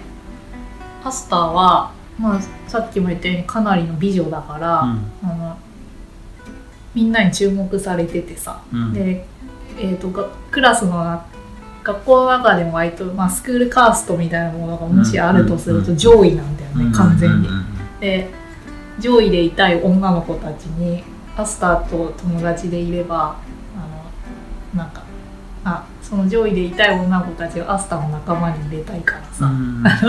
なんかお揃いのマフラーみたいなものをさ送ってさみんなでつけてるシーンとかあってアスターは上もう完全に。うん全然そういうことに彼女は興味がない子なんだけど本来は静かに一人で本読んでいたいしなあのみんなんつうの一人で映画見てたいみたいな感じの子なんだけどね、であのそれこそまたハトは見てない。私ハトは見てないので、うん、うん。うんまず勝手なことを言うんだけど。あ。その温泉のシーンってさ、うん。その要は交わったってことじゃないの？いや。えっ、ー、とねしてない。そういうことは一切。いやいやいやそれはしてないんだけど、うんその隠喩として。うーん。ああえっ、ー、とねこえっ、ー、とね。だからそれぐらい深い関係にそこからなりましたよってことなんだ。それあるいはそういう急接近したんですよみたいなあことをそのシーンで示してる。あるいは、えっと、アスター側からアプローチしたように聞こえるのね。だってエリー側は脱がなかったわけじゃないそれが、まあ、服を脱がないあるいは裸の付き合いにななりたくないとも取れるし何かそのエリーは優等生なので何かその鎧みたいなものを脱ぎたくない。でもなんかアスターに脱がされた。それはいい意味でその裸の付き合いになろうよ。それはなんか二重三重に意味があるような気がしててエリーにとってのはだけっていうのもありつつ2人がそれでうん身体的に交わったというよりかは何かその関係として、うん。その一緒になるくらいのインパクトのある儀式めいたこととしてで最後 エクスタシーじゃないけどなんか気持ちよくなってその上から撮るシーン2人でフィロートークするみたいにさっきからずっと聞こえてしょうがないんだけど、あのーすごいいいとこついてるなっていうことは感じてて、はい。えっ、とね、まあ、ソウルメイトみたいなものをお互いに見出したっていうことの、えーメタファーではあったかもしれない。でもここはとても後でちょちょっと長くなっちゃうけど話そうかなって思ってる部分でもあるんだけど、うん、な名前を付けられない人間関係というかうん。恋でもないし友情でもないし、うん、アスターの方は異性愛者なんだ,、けど、えーななんというのかな。うまくこ言葉で何とも定義をうんすることのできない人間関係みたいなものを築き上げていくんだよね。あーななんかそのなんていうかなさっきちょちょっと前に我々が話してた濡れ場的な意味ではうんなうん。く、何かもう少しその昇華されたもうん。ののなんか表現の一種みたいなうん。気がすごくそう。した。そんでさあのうまく説明できてなかったかもしれないけど、うん。エディがポール君のラブレターをずっと代行しているんだけど、何回か書いてるの？うん、あのねなんだ。お手紙のはいやり取りも何回かするし、あとメールのメッセンジャー機能でのやり取りもするんだよね。えっ、とうんえっ、とんなんつうのお互いに誰だか知らないでやある。ー一応舞台設定は現代的な感じなんだ。うん。あー。ちゃんとスマホもあるし。でさうんアスターはえっ、とそのやり取りをしてる相手が本当はエリーであるはいはいはい。エリーが書いてることだっていうことに気づいてないでしてるんだよね、それをそのやり取りえーポールとやり取りしてるつもりで。ああ、代筆だと気づいてないんだ。そうそう。はあ、はあはあそう。っていうのもあってさ。はあ、はいはい。うん。ああ、なんかそうね、面白いね。その、この音声のシーンでもまだそこは気づいてないんだ。そう。でさあのちょっと筋を言っちゃうとさ、はい。なんとかデートにこぎつけるんだよポールとアスターははいはい。でさ実際に会ってさうん。あのあのメールの相手のつもりでうん。ポールと会ってうん。話してると、ポールはもうやつけ焼き場でいろいろ仕込んではあるけどバカだから完全に。でしかも口下手さんだからさ全然あの会話が成り立たないの。はでさそこに違和感をやっぱり覚えるわな、うん。うん。っていうあの難しいこの複雑なあれもあい。りましてねね。うんうん。そこが面白いところなんだけど、うんうん、でもその森のお風呂のやり取りとか、確かにあのアスターは、えーエリーがうん。あの手紙を本当に書いてる人だと気づかずに、うん。えーエリーと仲良くなっていくんだけど、うん。あのなんかこう心が通じ合うというか、うん。あのエリーもすごい博学だし、ういろんん。本読んでるしさ、うん映画もどうやら知ってるみうたいだし、ん。深い話ができるんだよね、うんメールメールのやり取りとかね、だからなんとなく、ああの高校の他のあのキャーキャー言ってるだけの女の子たちとは、この子は違うっていうこの子とはこういう話ができるなっていうふうにアスターも思ってるんだよね、うん。まあ。まあまあ。なかなかねそう言われるとあのお風呂のシーンは確かに。いやなんでわざわざお風呂を一緒にっていうなんかすごくまだこれが日うん本人監督で、うなんかこう日本的様式に沿ってなら男だろう女だろうが分かるんだけど、んうん。なぜ まあまあ中国系とは言ってたけど、うん。あのそういうシーンとその服を脱ぐだの脱がないだのうん。どんどんす脱いでは入っていく、えーアスタみたいなセリフ回しとか 順番にしたんだろうって考えるとなんか含んでんだろうなって気あるがするんんだろだよね。うなって思う。でちょっとじゃあせっかくその話入れたから先に進もうかな、で今のは何でしたっけ？ディティール、うん自分がちょっと好きだったシーンを3つぐらい挙げてたんだけどさ、5, 個あるお品書きのうちの4つ目、うん。えーを今話していただいてました。ゆうべの映画を見てました。見てたんです寡黙な鳩でございます。田中優なんですはハーフ・オブ・イット面白いのはこれからという。なかなか難しいねこの恋愛中恋恋とか愛とかあの前回も前々回もそのの前も戦争の話でしたかうんうんらね。あの戦争だからあの突如今日は、難まあしいよ。恋愛ではないと、まあ、ちょっと冒頭言ってたけど、まあまあまああの一見恋愛を扱ったような映画ではあることは確かなんでしょうねちょっとな中にさ、踏み込んでいきたいんだけど、5番目最後の推しなわけですね、うん。でさこのさ映画に出てくるメインキャラたちはみんなさ、うん。あのひうん言葉になんかね難を生じてる子たちばっかりで。それ詳しく言うと、うん。エリーはあのなんかギリシャの哲学者とかさプラトンとか、はいなんかそういうあとソクラテスとか、サルトルとかねジャンポール・サルトル急に時代だ。ね 本当だ。とかさ、えーはいオスカー・ワイルドとかさなんかああいうさ偉人鉄人のさはい。なんか言葉を随分よく知っててさはい。でそれを信奉してるんだよね。で、うん。自分のあれアスターとお手紙のやり取りとかする中でうん。そういうのをうまく引用してたりとかして あの随分結構信奉してるんですそういうの。で何ごめん信奉してるああー信じてる？そう信奉してる。でさポールはもうさっきから言ってるようにバカなんだよね完全に。はい。もうバカでバカであの何にも知らない、はいはいで好きな女の子の前だから当然かもしれないけど、はいあの向き合って話すともう何にも言葉出てこないってうんいう、おとぎまりしちゃってるみたいなところあるし、うん。あとアスターは、うん。あの聡明でとっても賢いしあの博識なカーストトップなんですね。うん、子なんだけど、あのねやっぱなんていうの？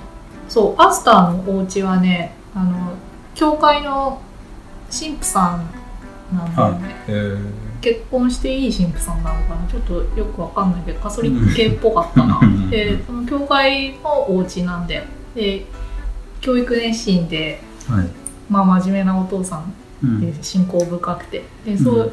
そのお家のお嬢さんとして育てられてきたからはい。あのいろいろ厳しくってさお家が、うん。でいい子でいないとっていう感じうんうん周りのみんなもあの綺麗な女の子っていう感じで扱うからさあ。のいろいろこう、うん、なんとなく期待されてるというかいい子ちゃんでいないといけないっていうのがなんかあるんだろうね。でうん。アスターはそれに応えようとしてしまうところがあってうん。賢いのになんかこうみんなが喜ぶ反応ってどんなのかしらっていうのをさうんいつも意識してるところがあってそれの通りに行動しなきゃっていうのがあるらしくってさうん。なんか自分がないんだよね。うん。自分がない。でエリーのお父さんなんかはうん。あの中国系、料理してうたね。ん、そうそうそう。はい。で英語得意じゃああない言ってましたね。はい。でねもうエリーのお父さんもすごい優秀な人で、うん。まあ、博士号とか持ってんだよ。確か工学かなんか。へー。でそういう描写があるんです。ああ設定なんですか。そうそう。でほん本当だったらエンジニアとかそういう仕事がしたくてうん。アメリカで仕事を探してるんだけど、うん。でも博中国の博大学の博士号を持ってるとかそういうことよりも、うん。アメリカでは英語が話せることの方が大事だったとでお父さん英語苦手なんだよね。うん。でどうも社会であの求められる英語力に達してないらしくって、うんあの自分が求める仕事には就くことができなくて挫折しちゃった人なんだよね、うん。そんで片田舎の駅のあの駅長さん 雇われ駅長みたいなことをしてるみたいなことになっちゃってる人なんだけどはい。なんかこんな感じでさエリーもポールもアスターもエリーのお父さんもみんなさなんかなるほどね。あのー面白い面白いそう指摘だね。うまく伝えることができない人たち、はいはい なとこがあってね。でさ、うん。まあ日本語吹き替え版とさ字幕と私両方見見たんだけど、うん。この映画うん。なんか両方見てよかったなって思う部分があって、うん。それっていうのもなんかえーとさエリーとアスターが手紙のやり取りですごく基地に富んださあの、はやり取りをかなりバンバン飛び交わすんだいけど、あそういうのをさ向こうの文文化のさ背景とかさ全部知ってるわけじゃないからあのあまりにも気の利いたやり取りが続くとさ、うん。何をこの子たちがやってるのかちょっと理解できないついていけないところとかがあったりね。ゆうさんの？そうそう、うん。でそれ字幕で見てるとうん。追い追いかけきれない部分がいっぱいあったんだよね。そういうのをあの日本語吹き替えで見るとうん。うまくほ保管してくれているから、なるほどね。あのあなるほど。そういう意味だったのかみたいな風に。そこは皮肉ってたそうそう。なるほどねみたいな。そういう思いを込めたんだ。そうそう。そういうのが日本語だと自分の母語だからすんなりこう入ってくる。そんでそういう意味で言葉は保管することができる。うん。でそれでも分かんない部分は映像映像からなんか受け取ろうと努力する。うん。で言葉でも映像でも分かんないようなところ。のうん。微妙なニュアンスとか。うん。そういうのはあの目でも耳でもないなんか自分の他の器官によってうん。分かろうとしてるんだなっていうのを、うん。まあそんなことを映画でなくてもいろんなことできっと自分はやってるんだろうけど、うん。なんかこの映画を吹き替えと字幕で両方見たことによってあ、うん。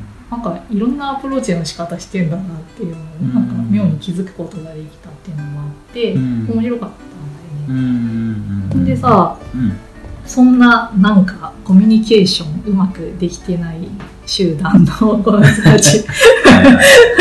なんかはなんか話がね今回は恋愛だからなのかうまくできないなっていうのをずっと感じながら喋ってんだけどさ。はいだからこのさうん。あの自分の恋敵のさ恋のキューピッドをうん。務めるっていうプロットって昔からあってさ、うん。まあシラノ・ド・ベルジュラックっていうさ昔のシラノ・ド・ベルジュラックっていう話知ってる？ベルジュラック。ベンジュラ知らない初めて聞いフランスのさ19世紀の戯戯曲なんだけどさなんかそれもさた高尚な。はあ。はい。すごい感動的な話だよこれ。あそうなんです。うん超泣ける。こ全然わかんない。それでさ、うん。やっぱさ、あの賢くて、えー何でも知っててはい。いいやつな主人公シラノうん。シラノっていう人物が主人公の話なんだけどうん。ただ見た目が致命的にブサイクっていうこのシラノ・ド・ベルジュラックっていう人物がやっぱり、えあのある、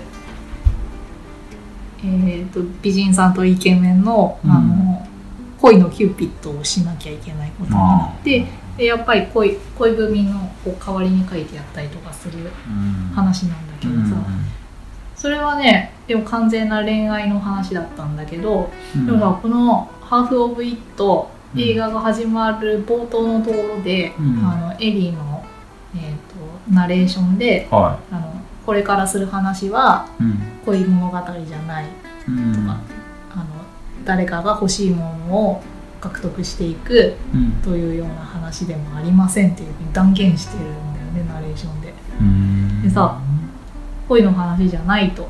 うん。じゃあ何の物語なんだろうなっていう話になっていって。うん。でなんかささっきも言ったようにエリーはさうん。あの文芸作品とかうん。こう古代ギリシャの哲学者の言葉の引用とかすごいあのする子で。うん。で人生のモットーとしてさ距離を置くことっていうのがさなんか紙に書いて部屋に貼ってあるんだよエリー。デイジーのその自室に、そうそう。でさ、えー距離を置くことって、そう。でえー、英語なんだろう dista keep distaだだったかも。適切な距離をとって。で、うん。なんかさサルトルジャンポール・サルトルがなんか好きみたいでよく サルトルの言葉とか引用してて。で出口なしっていう戯曲がサルトルにあってさそこで地獄とは他人であるっていうなんかセリフかなんかがあるのかな？地獄とは他人であるってなんか聞いたことはない？いやー。サルトルそんなこと言ったっけ？言ったんだってよ。へでその地獄とはまあまあ言いそうな気もしなくもないかでも。でその地獄とは他人である。だから他人とは距離を置かなくてはならないっていう考え方みたいで、トム・メディは。でそれでさお友達作らないんだよね学校で。一人でいつもああ距離を置くからね。そうそう。うん。けどさ結局ポールとかアスターとかって他人なんだけど、うん。なんかそういう他人と出会っていくことによって、うん。だんだんエリーの心がなんか開かれていく様子がなんか描かれていたように思ってて、うん。で自分の言葉で一生懸命さ伝えるようになるんだよ。あの偉人の言葉を捨てて。でその偉人の言葉を捨てたなっていうのが象徴的に出てくるシーンがあってさ、あのねめっちゃベタなんだけどさあの田舎町でさみんな熱心に教会に通ってんだよ日曜日にでエリーも一応オルガン奏者としてさ行ったりとかしてんだけど。いオルガン弾けるオルガン上手でギターも弾けるんだよ、ええ器用。才能豊かで、うん。でさそこでさあの神父さんのスピーチが終わった後にさ、えーなんか神徒さんがさあの聖書の一節を朗読して終わりましょうみたいな風になっててで一応アスターの公式のボーイフレンドみたいな扱いになってる青年がいるんだけどそのね青年が、うん。まあなんかねあのね聖書にねコリント人への手紙っていう聖書,、聖書の一巻があって、でそこにさ「愛は寛容であり愛は親切です。また人を妬みません愛は自慢せず高慢になりません」っていう一節があるんだよね。でさそれをそのアスターの公式のボーイフレンドがさあのうん。朗読してね。うん。でアスターに対してある決定的な行動に出るんだよその場で。みんなが見てる前で。うん。でそれをさエリーがね「ちょっと待った!」って止めるんだけど。うんな なえっとネタバレになっちゃうのかな。決定的な行動っていうのは。プロポーズ。アスターにその公式彼氏がプロポーズするあのー。僕が妻になってくださいって。あでそれをさオルガンの前に座ってさ待機してるエリーがさ「ちょっと待った」って止める。おおそうそうだよね。自分も空いてるわけだからね。そう。そんでなその「愛は寛容であり」っていうこの聖書の一節をさっき彼氏が朗読したわけなんだけど、はい。それに対してエリーがね「あの愛は厄介だ」と「おぞましくて身勝手でそしてとても大胆なものだ」っていうふうになんか一生懸命語るんだよ自分の言葉で、私にとって愛ってこういうものって。うん。でさそのシーンがあって。で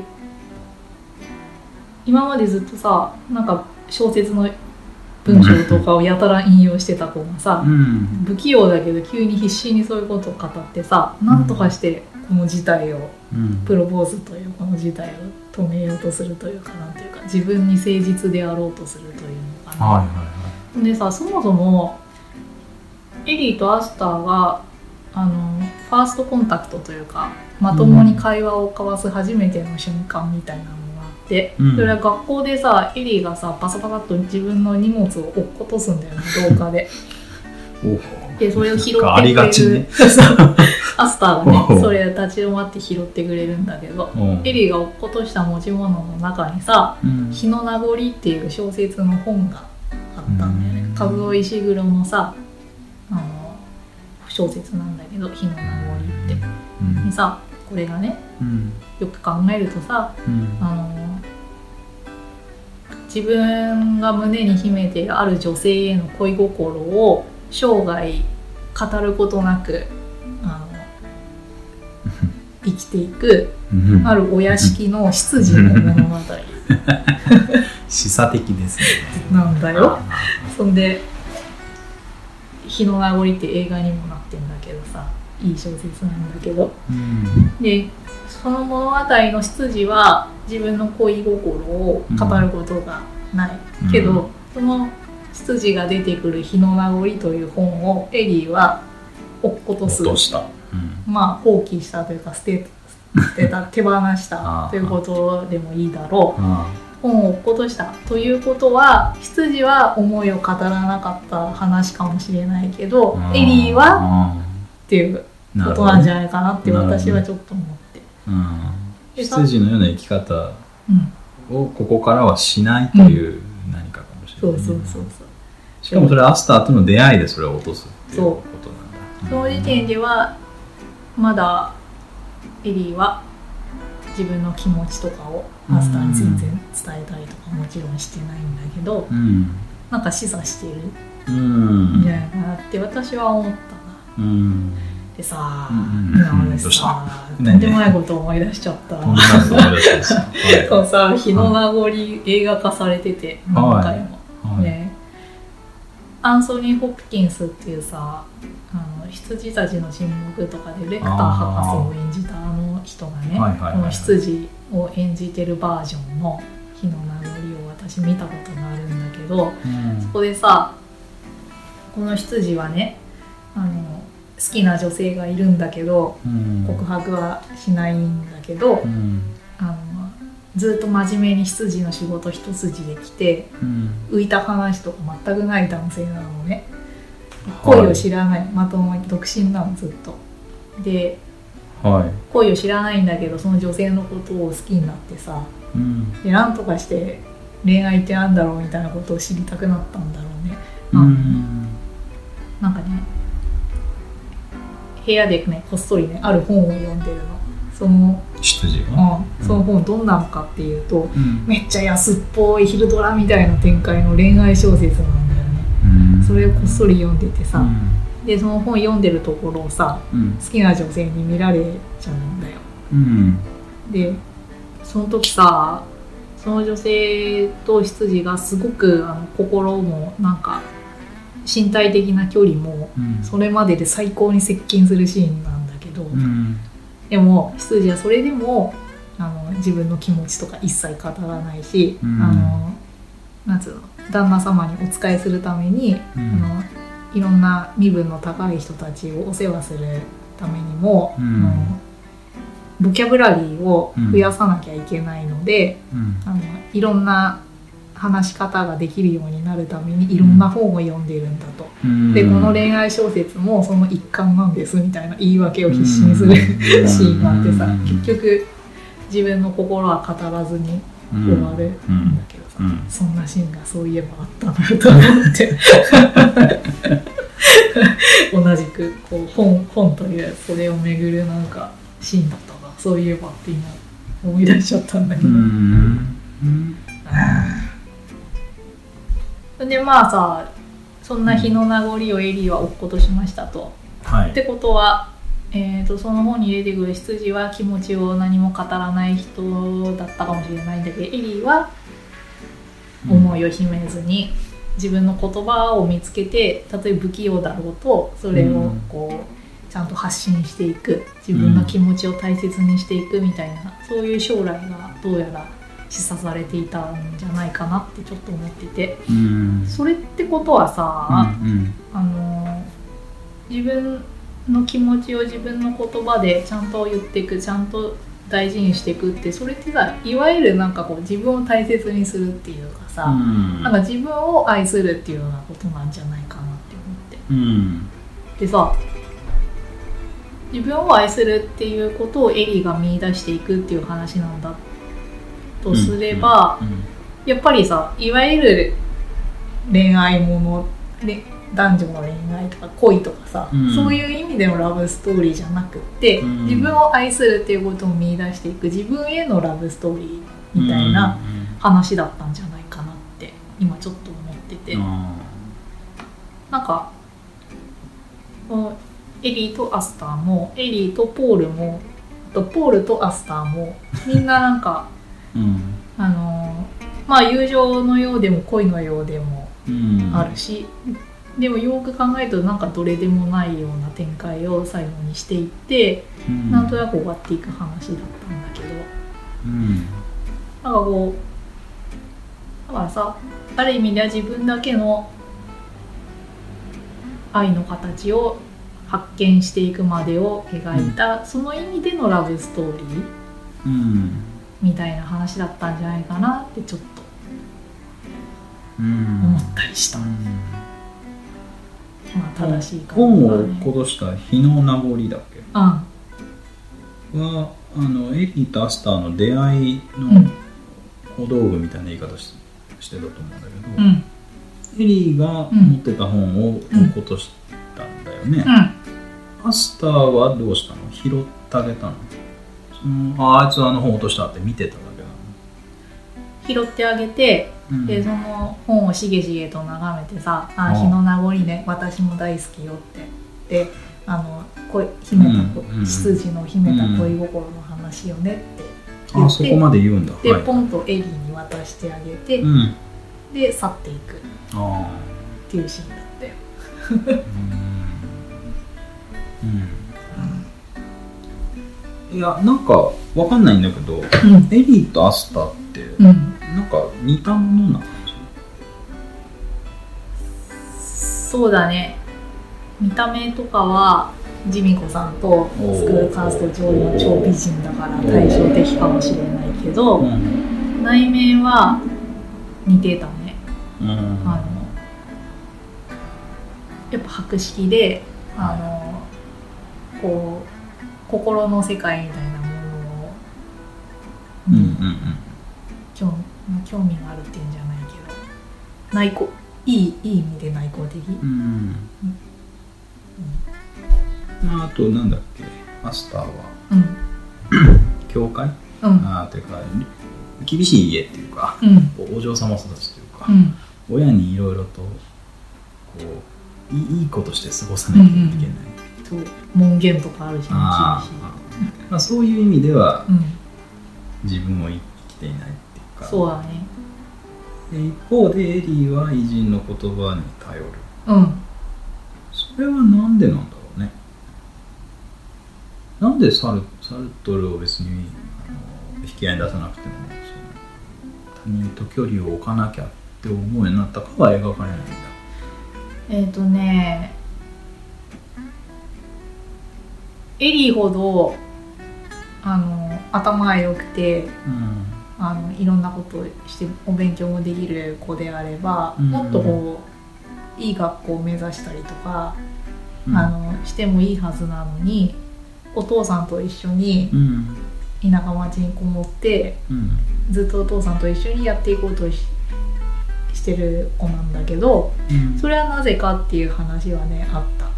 それはなぜかというと、うんあのお父さんをやっぱり放っておけないからなんだよね。お母さんを亡くしてからお父さんもめっきりなんかこう弱っちゃって元気なくしちゃってうん。であのもうついでに言うと仕事のこととかも挫折しちゃってるし、うん。家は電気代を止められるほどかなり厳しい生活をしてる、でそういうお父さんを放っておけないから自分は地元であの進学するにしてもうん。あのずっとここにいるつもりだしここから先に行くつもりはないみたいなことを言ってたね。そこは言ってた、うん、う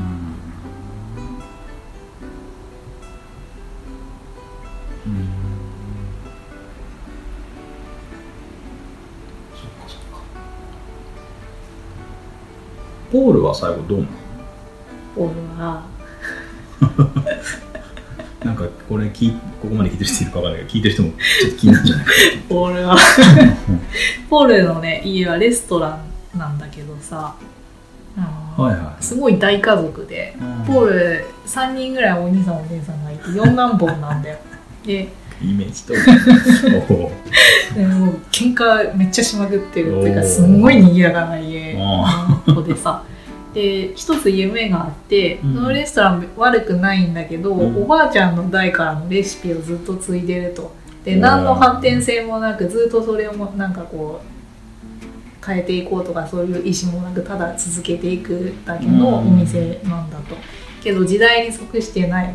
まずいわけじゃないけど、もうなんかこっからはもっとこう変えていかなくちゃみたいなことをポールは実は思ってると。うん。であの俺なりに考えたこのレシピをなんとか親にみ認めさせたいんだけどでも俺は四男坊だしうん。頭も悪いしみたいなことをなんか悩んでて。うん。でえっ、とね実はね最後にあの実はマスターとメールのやり取りとかしてたのは本当はエリーだっていうことが、うん。あのバレちゃうんだよアスターに。あ言うんじゃなくてバレちゃう バレちゃう。うんでまあいろいろがいろいろあって、うん。まあアスターとのあの一時ちょっといい感じになっていたその関係は終わっちゃうんだけど、うんうんそれレシピは？えっ、とねどさくさに紛れてお母さんに えっ、とどさくさに えー、なんだったっけな？えっ、とねこれを話すといろいろ大変なんだけど。あのまあお意思は表明しててお母さんに実は俺レストランのレシピ変えたいんだけどって、えそしたらお母さんに一周されてたけど、何言ってんだ。あんたうん踏み出したんだうん。ね、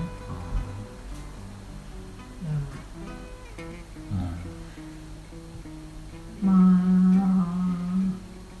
えー、面白そうなんかね好感は持てることはた確かっていう気がするな。なんかやっぱり最初に、うん。あのー少女漫画の話をしたせいな気もするんだけどうん。すごくあの俺の中でうん。少女漫画としてうん。全体構成が再生される。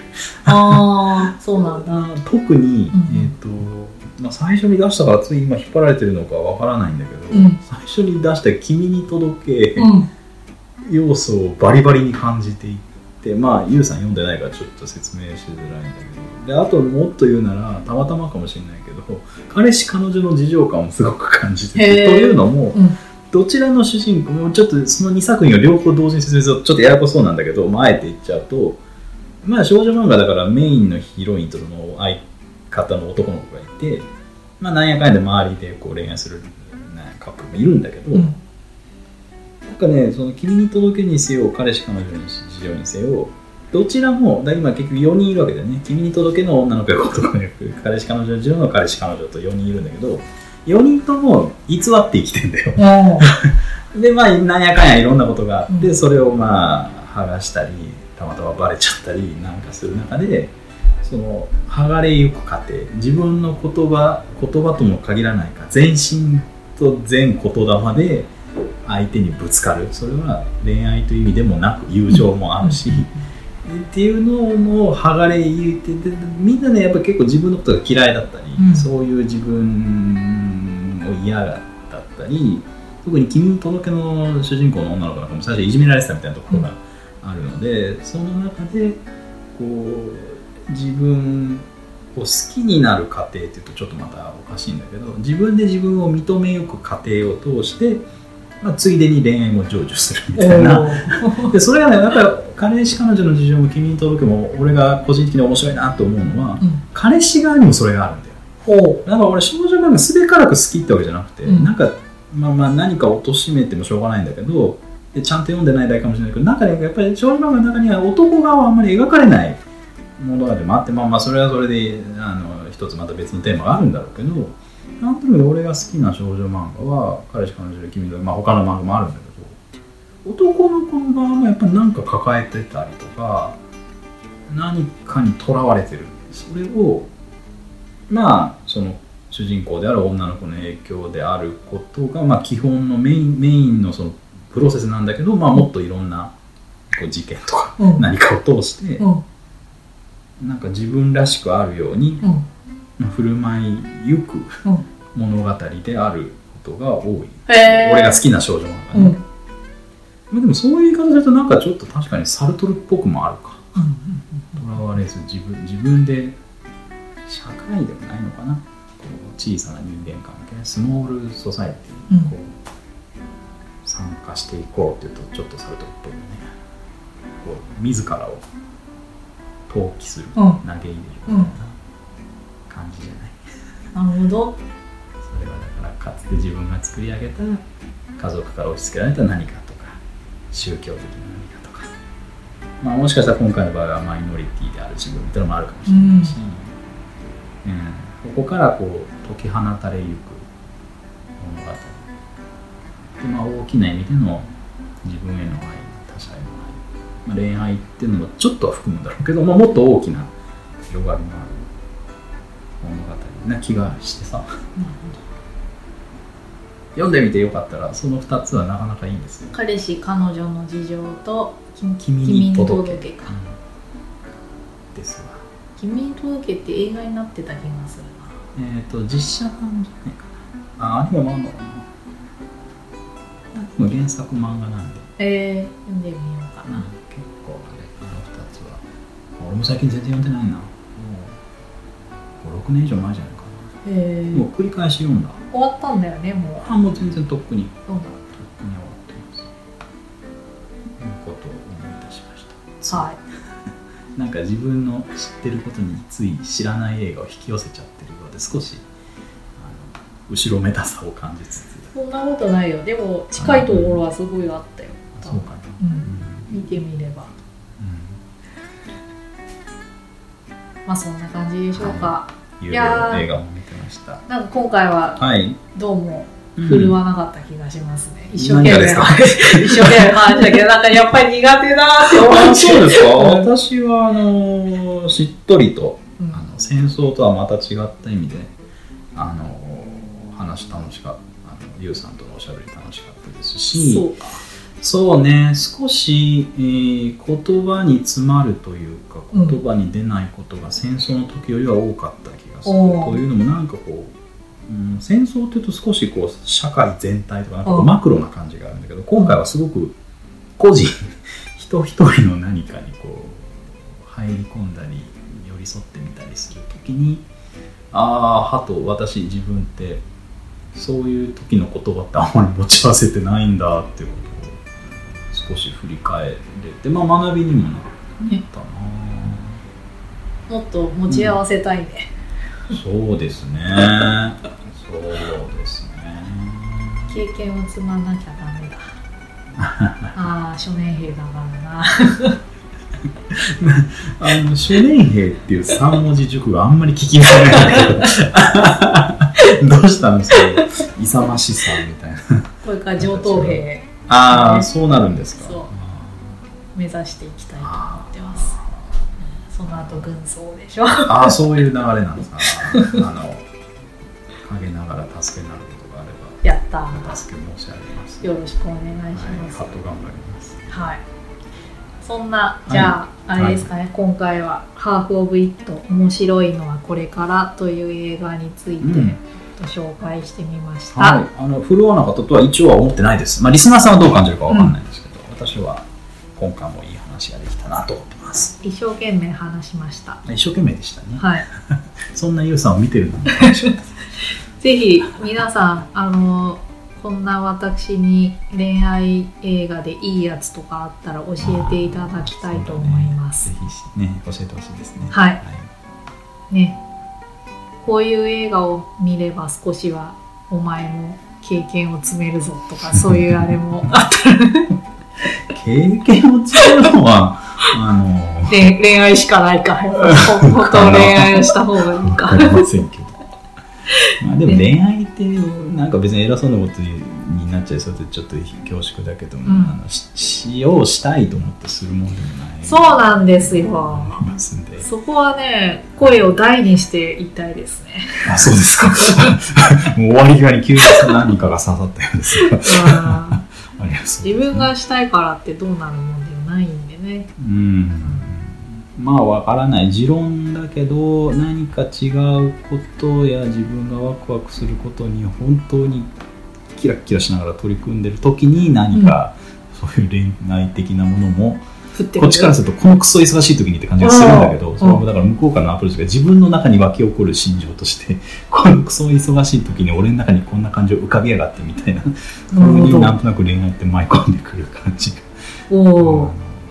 私としては持ってるのでじゃあキラキラしよう。そうですよ。キラキラしていけばいいんだ。うん。いやゆうさんキラキラしてると思うよ最近。おうん。いいねもっとキラキラしたらもう見えないもう目視できなくなる。キラキラしすぎてあの目どれだけキラキラしても鳩はしばらくその横飛んでますんで。やったー。お願いしますはいですのでよろしくお願い。しはい。